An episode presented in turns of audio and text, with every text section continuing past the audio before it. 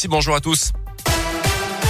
Et elle a une ce matin peut-être le bout du tunnel dans la pandémie de Covid. Le Premier ministre a dévoilé hier soir un calendrier d'allègement des mesures sanitaires en France. Deux dates à retenir ce matin.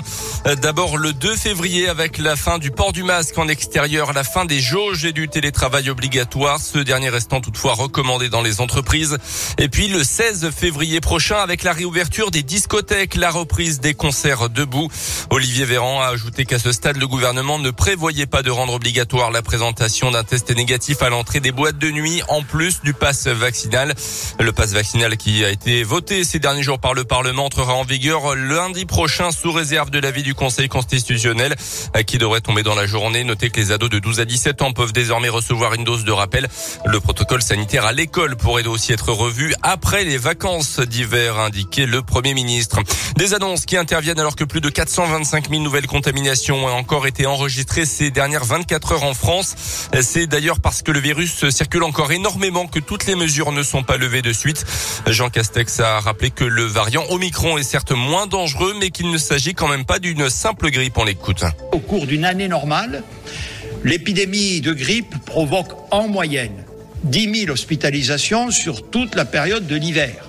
Avec Omicron, nous atteignons ce chiffre non pas en trois mois, mais en cinq jours seulement.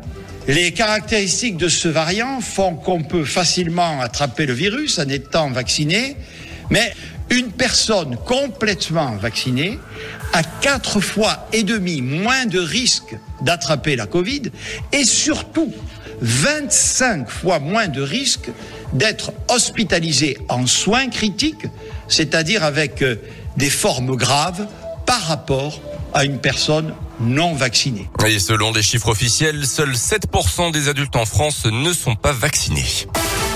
Dans l'actu également, le signal d'alarme tiré par le syndicat Force ouvrière de la maison d'arrêt de Rion. Les cas de Covid se multiplient parmi les détenus. 43 tests positifs hier. FO parlant même d'un cluster en cours dans l'établissement pénitentiaire. Une soirée entre amis qui tourne mal. C'est le thème d'un court métrage réalisé par une étudiante de Clermont baptisé Se le dire enfin. Le film veut alerter sur les violences sexistes et sexuelles à travers l'histoire d'un groupe de jeunes Auvergnats.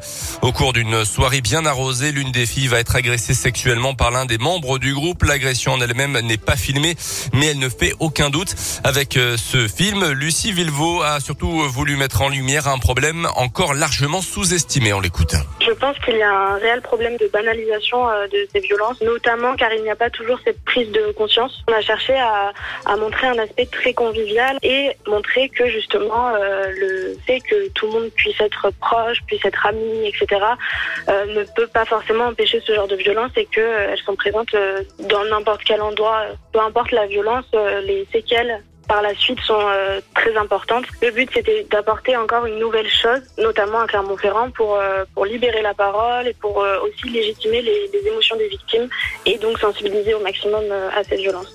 Et pour visionner ce court métrage sur les violences sexistes et sexuelles réalisé donc par une étudiante clermontoise, rendez-vous sur notre site internet radioscoop.com et l'application Radioscoop avec le hand masculin et l'aventure qui continue pour les Bleus champions olympiques à l'Euro. Victoire hier soir face aux Pays-Bas 34-24, première journée du tournoi principal. Prochain match, ce sera demain face à l'Islande. Et puis en Ligue 1 de foot, jour de derby avec Lyon-Saint-Etienne à 21h ce soir. Le Clermont Foot recevra dimanche le Stade Rennais au Montpied. Et les places arrivent dans un instant.